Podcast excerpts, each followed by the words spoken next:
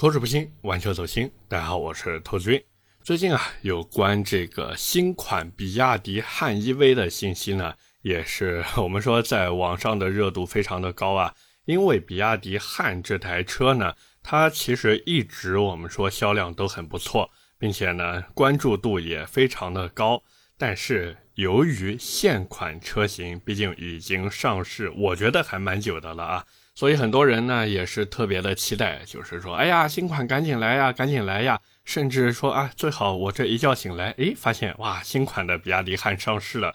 那么根据目前已有的信息来看呢，这个新款车型啊，就是改款升级的信息呢，其实只有比亚迪汉 EV。至于那个更多人愿意选择的比亚迪汉 DM-i 呀。目前呢，其实也没有明确的说要改款或者升级的信息，但是我估计啊，我自己瞎猜的，在这个比亚迪汉 EV 升级完以后呢，有可能它也就会出来了。因为现在大家也都知道嘛，比亚迪汉这台车它的销量其实主要靠的呢还是 DM-i 系列车型，因为可油可电嘛，对吧？大家都知道可油可电的 DM-i 系统，然后亏电油耗也不高。哪怕说自己当一个纯油车去跑呢，其实也无伤大雅，对不对？而且经济压力也不会很大，并且最关键的就是不需要装充电桩。你如果说买一个汉 EV 回去的话，不好意思，你如果没有加充桩，那你这车用起来真的挺难受的。因为大家如果用过外面的快充桩呢，其实也都知道，哪怕说现在这个基建做的已经很好了，真的比前几年好很多了。但是外面的充电桩呢，这个该坏了就坏，然后该排队的呢就排队，并且除了这些以外呢，还有就是费用，对吧？虽然说在外面的快充站，它这个充电费用也不贵啊，但是你想一想，这个加充显然更便宜嘛。那我买一台新能源车回去，我想的肯定是对吧？最起码你能省点钱嘛。尤其是在这个二十来万的价位去买这个新能源车，很多人他其实也会考虑这个经济方面的因素。所以这也是为什么比亚迪汉 DM-i 卖的呢，一直都会比比亚迪汉 EV 更好一些。当然，这并不是说比亚迪汉 EV 卖的不好啊。实际上，比亚迪汉 EV 的销量呢，也是可以说名列前茅，尤其是在二十万左右这个价位，对吧？毕竟这个汉 EV 现在的价格大家也都知道嘛，真的不是很贵。哪怕说经历了涨价的这个事情，但是它的指导价也就是二十一点九八到三十三点一八万。同时卖的多的呢，还都是低配，所以说这个二十来万的价格，你说二十二万啊，二十几万，你是买一个纯电动的这种轿车，你有什么能选的吗？其实各位也都知道，可选择性真的很少。难道说你愿意花这个二十多万去买隔壁的什么？我们说那个那个叫什么领跑，对不对？我跟各位说，大多数人还是不愿意的，因为很多人他对于新品牌呀，有一种天生的拒绝心理。就是他很害怕，哎呀，我这个买一个领跑的车子回去，我也不知道这个领跑，对吧？它到底能做的怎么样？哪怕说你各路车评人，还有网上的真实车主啊，我们说真实车主，就算再说这个车子怎么好，但是他考虑到品牌也好，包括一些其他也好，以及销量，对不对？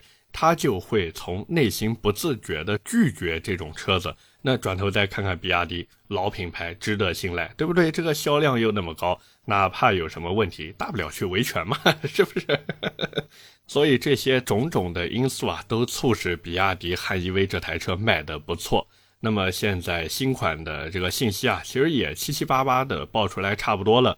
各位如果关注过的呢，其实也都知道啊，因为那个网上抛出了一张他们这个 PPT。里面呢写了叫做二零二三款汉 EV 创世版四大升级。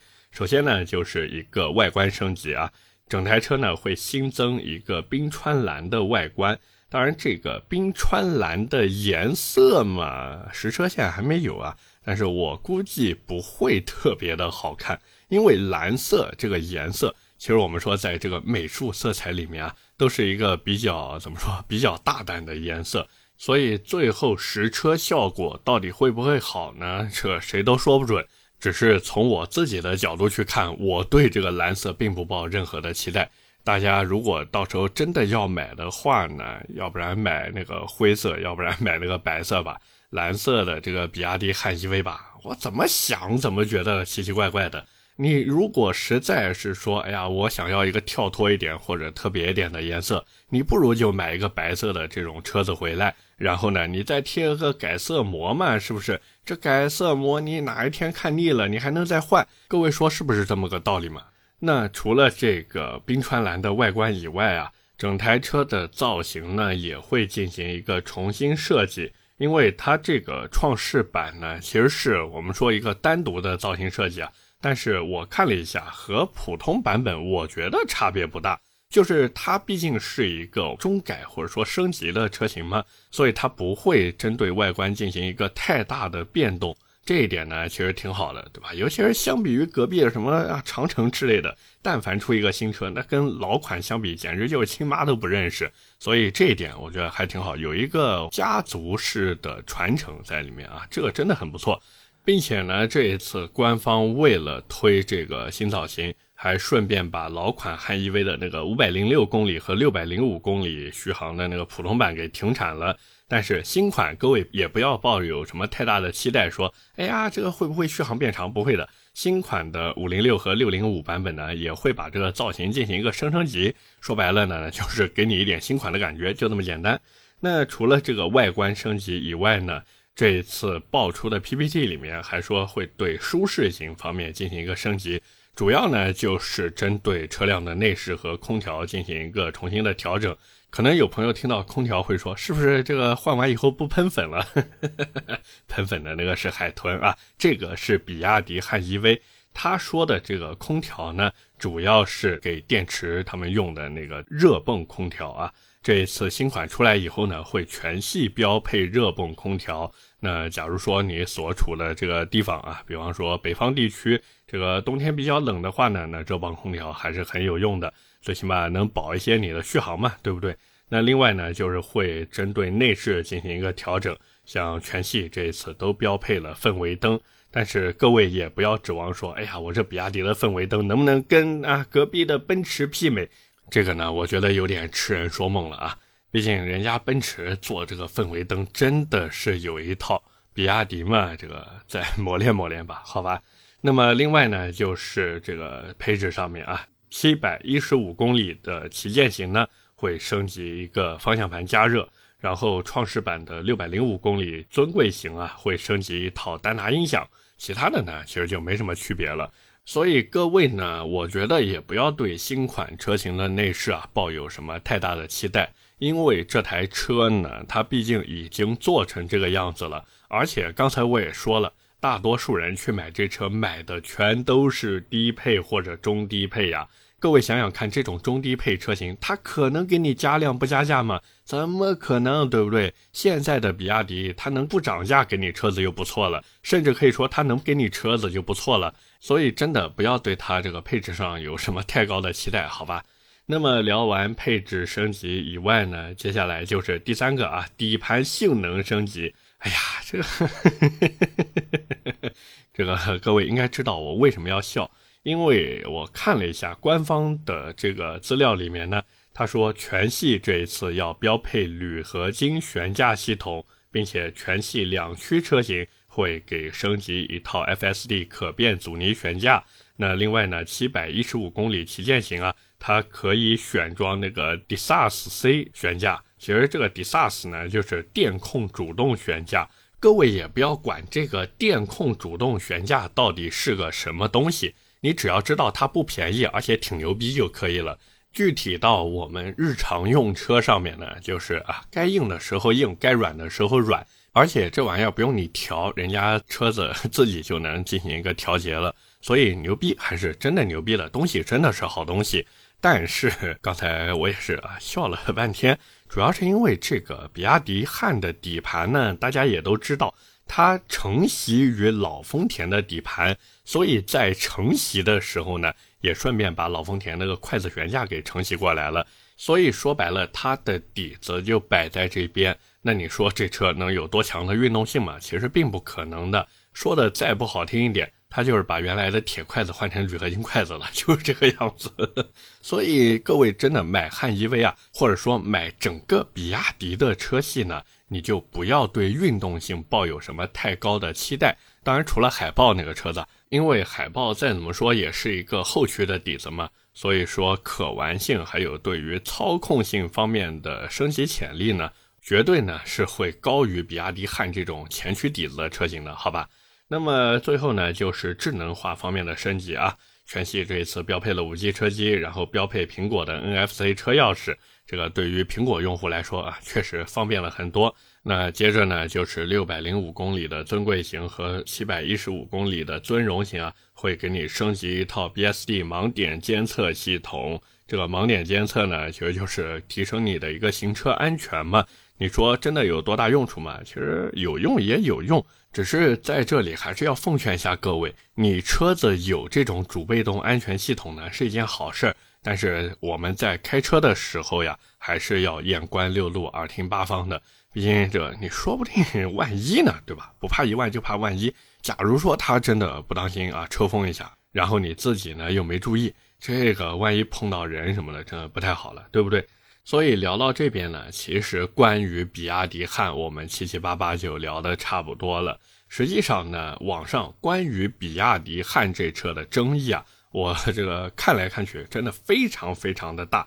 喜欢的还有买了这台车的车主呢，对于这台车的评价都非常的高，觉得这车哎呀，舒适度真的很不错，而且这个空间也很不错，并且呢，该有的配置也都有，开起来也很舒服。但是，但是，但是，注意了，这车它之所以舒服，我总觉得就是因为它底盘的运动性差，所以呢，它调的就会非常的软。那对于很多人来说，他就觉得，哎呀，这底盘软软的就是舒服，所以呢，他就会很喜欢。那转头再看看，尤其是像特斯拉 Model 3那种啊，硬邦邦的底盘，很多人呢就会觉得说，哎呀，那个车子有什么舒服的，而且空间又小，对不对？所以说白了。比亚迪汉，它满足了很多人对于碗大料足的一个期待，并且呢是对于家用性的一个期待，而这呢也就是比亚迪汉热销的秘诀之一，就是它非常的清楚，大多数人对于车辆的运动性是没有任何追求的，他只要觉得，哎，我开起来软软的，坐起来软软的就很舒服就可以了。所以这个呢，你说是投机取巧吧，确实投机取巧。但你说它有什么不好的吧？其实也没什么不好，毕竟大多数人对于运动性真的没什么需求嘛。那再一个呢，关于比亚迪的争议，其实啊，我觉得真的还挺多的。要不然就是什么品牌呀，要不然就是对于它的一个辅助驾驶系统啊。但是我觉得关于比亚迪汉这车呢，还是瑕不掩瑜的。虽然说我之前去试驾，我感觉后排顶头，而且前排的座椅高度呢也是比较高的，因为它整个地台的高度其实就在那边嘛，所以我这个身高坐进去呢就感觉不是很舒服。但是你如果说你就是一个我们说一米七几的身高，然后家里面人可能老婆一米六、一米六几，然后孩子对吧还小，那这个车子的空间，我跟各位说绝对是够用的，好吧？所以买车这个事情永远都是因人而异的。各位买车之前，虽然说听一听音频呀，看一看视频呀，看一看文章，然后呢做一做攻略，对吧？但是在正式下单之前，我真的奉劝各位多去试一试，开一开。毕竟试驾又不要钱，你只有自己多开几次，多试几次，你才能知道这台车到底适不适合你。就是各位千万千万不要怕麻烦。毕竟这买车花出去真金白银的，对吧？你到时候哎看网上吹嘘的，哎呀什么什么车啊特别特别的好，简直就是什么什么天花板，然后你信了邪上了道，结果花了冤枉钱，那就不好了嘛，对不对？那么除此之外呢，关于这台啊我们说还没有正式上市的这个新款的汉 EV 呢，其实我还是有一点想要奉劝大家的，就是虽然说现在这个车的新款上市，但是各位不要忘记了。有可能在明年啊，也就是二四年的时候呢，比亚迪汉这台车就要换上 E 平台了，甚至有可能直接就是 E 三点零平台的产品了。那到时候对吧？前双叉臂悬挂加上后五连杆悬挂的配置，完了再结合比亚迪对于汉这台车一贯软趴趴的调教，怎么想都比现在这个要香呀，是不是？哪怕说到时候这比亚迪再来一波涨价，你说涨能涨多少呢？涨个一万，涨个两万，我跟各位说，涨到两万也就到头了，顶破天也就涨两万。比亚迪不是傻子，他知道韭菜要慢慢割，而且不能一刀把根给割掉了。所以我是觉得吧，各位也不要听网上很多这个人说，尤其是比亚迪的粉丝说，哎呀，比亚迪汉这车早买早享受，真的不要听这种鬼话。你只要是不着急买车，并且想买比亚迪汉的话，那就再等一等，对吧？毕竟现在这挣钱也挺不容易的嘛。虽然说这个疫情已经解封了啊，好像很多地方这个经济都开始复苏了，但是你看看你的工资条，对吧？看看你的银行存款。你觉得啊还有着急的必要吗？只要有车开，对吧？大不了再忍一忍嘛。除非说你现在就是一个买车的刚需，你说我必须啊要在这个三四月份、四五月份，甚至是今年的上半年把这个车子提回家，同时呢自己又已经看中了比亚迪的汉 EV，OK，那你就可以等一等这个新款车型。但是只要你没有那么强烈的购车刚需，我是觉得真的不如等它换 E 三点零平台。最起码你到时候买到的是一个在生命周期刚刚开始的新产品，而不是现在这个已经逐渐走到生命尾声、随时可能会被换掉的老东西。OK，那么今天关于比亚迪汉 EV，我们就先聊这么多。下面呢，跟大家聊点闲的啊。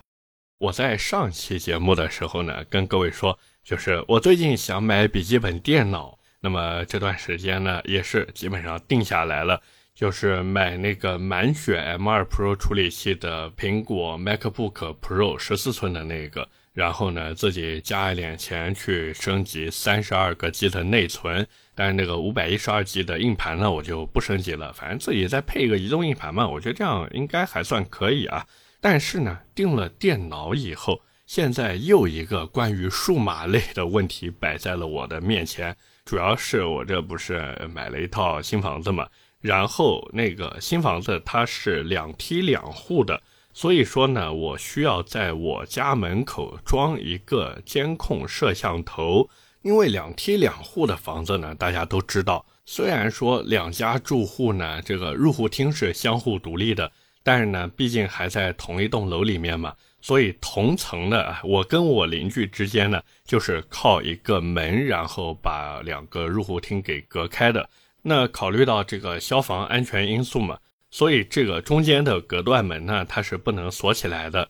这时候我就必须要这个装一个监控摄像头了，以防万一啊。其实也就是以防万一嘛。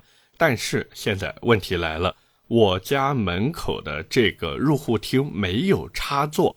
可能有朋友会想说：“哎呀，兔子，你这个装修的时候不预留一根线到外面给你装监控吗？”其实不是，我不想预留。而是我买的这个房子，它是精装交付的，所以说，如果我为了拉一根这个电过去的话呢，它要涉及的改动的东西真的是太多了。毕竟我在网上也看了一下，就这种家用的，哪怕是三百六十度无死角的摄像头，像什么萤石的啊，还有什么海康威视之类的。它的这个价格其实真的不贵，可能就小几百块钱就能搞定了。但是如果我为了接这个摄像头单拉一根电线出去的话，可能这个工费啊，我们说这个工费都不止这几百块钱，那这个对吧？显然是有点划不来了嘛。所以我也是想问一下各位，一个呢是根据我现在这个情况买哪一种的这个监控摄像头比较好？就是性价比高一点，最起码你说不能说拍出来，哎呀，跟座机画质一样，那个不行，那个不行。就是拍的呢要清楚一点，然后性价比高一点。再一个呢，就是我现在这个情况，因为没有办法，或者说这个单拉电线呢不太现实，有没有什么这个可行性的办法，就是能解决我这个安装的问题？我知道肯定有朋友会想说，哎呀，兔子你不行，换一个带监控的门锁吗？这个主要是我家那个门还是个飞镖门，就是它这个尺寸会比普通的防盗门更大，所以呢，我就没办法换那种就是带监控的门锁，因为那个带监控的门锁，我看了大部分它都是不带那个门把手的，所以我必须要带个门把手，不然我连那个门都拉不开。那我现在也是换好了嘛，华为的一个智能门锁，它就带门把手那个啊，很便宜，一千多块钱啊。就是我现在智能门锁也已经换好了，就是在我这些现有条件下，有没有什么一个完美的解决方案，就是能保证啊我这个摄像头呢正常的使用和工作，好吗？那在这边呢也是先行谢过各位了。其实我需求真的很简单，就是啊，我没事能打开手机看一看，包括遇到什么紧急情况的时候，它能自动录像，其实就这个样子。真的拜托各位了，给我一些好的建议吧，谢谢各位了。OK，那么今天闲聊的呢，我们就先扯这么多。下面是我们的留言互动环节。上期节目呢，我们聊的是极客叉。那么第一条留言来自 S Chuta，。他说：“这车我参与了一部分开发工作，买来就正常开吧，别太用辅助驾驶相关的东西。这个 我不做评价啊，但是分享给各位。如果说各位真的买了极客叉的话，这个 慎用辅助驾驶，好吧。”下一条留言来自听友四五七一一八八二六，他说：“兔子，你对 ID 三的底盘评价挺高，考虑入手体验一下。”请问现在车机黑屏死机的问题解决没有？这个 我不敢说它解决了，我真的不敢说它解决了。那再一个呢？他说如果打分的话，大众 ID.3、比亚迪海豚和 A4 四驱的底盘各打多少分？那如果满分十分的话，ID.3 的底盘我愿意给它到七分或者八分啊。那比亚迪海豚呢？这个五分吧，纯纯的代步车。最后，奥迪 A4L 四驱的底盘呢，我愿意给它打到六点五分。这个可能有朋友会说：“哎呀，为什么这评分还不如大众 ID.3 高啊？”其实原因很简单，就是第一个，它这个车子国产以后把轴距加长了，所以整体的运动性呢是打了一个折扣的。尤其是当你开完 A5 的顶配以后，你再来开 A4L 的顶配。你会发现，这个还是有点差距的。那再一个扣分点呢，主要是因为它的这个四驱系统啊，是基于前驱平台打造的，所以对于我这种后驱车的拥趸来说呢，显然 是，也是扣分的，扣分的。但不可否认的是呢，它在原厂状态下，就是现在的奥迪 A4L 这个车子，它在原厂状态下的动态驾驶感受。是远强于奔驰 C 级长轴和宝马三系长轴的，所以这个评分的话，六点五吧，好吧。最后一条留言来自失眠的思想家，他说极客叉这个车啊，他觉得会销量不错，因为现在的新能源精品小车确实不多，女性用户可以买 smart 或者欧拉好猫，男性用户除了 ID.3 没有可以替代高尔夫的。既然小车买来自己开，当然个性很重要。无边框后视镜和无边框车门挺个性的，就算雨雪天气也许会有些影响，也是瑕不掩瑜的。真要考虑雨雪天气的话，干脆后驱都不用选择了，选驱动形式的时候就要考虑上。这以上是他的一些见解，欢迎讨论。这个我就不多做评价了，因为我觉得他说的还挺有道理的。那各位反正如果有什么想法呢，也可以在底下留言，好吧？反正友善交流嘛，大家。那包括我也是会在评论区跟大家一条一条这样回来回去的，我觉得这样挺好的，真的挺好的。毕竟大家现在都挺忙的。如果说我这个节目做的不好，或者你们不喜欢听我节目的话，也不会费心费力，对吧？打键盘多累啊，是不是？所以这也是为什么我每次看到你们的留言，我还真的挺开心的。那各位这个懂了吧？多多留言，多多留言，好吗？OK，那么以上就是我们今天这期节目的全部内容了，也是感谢各位的收听和陪伴。我的节目会在每周一和每周四更新，点赞、评论、转发是对我最大的支持。各位如果还有什么想听的车或者想聊话题，也欢迎在下方评论区留言。我们下期节目接着聊，拜了个拜。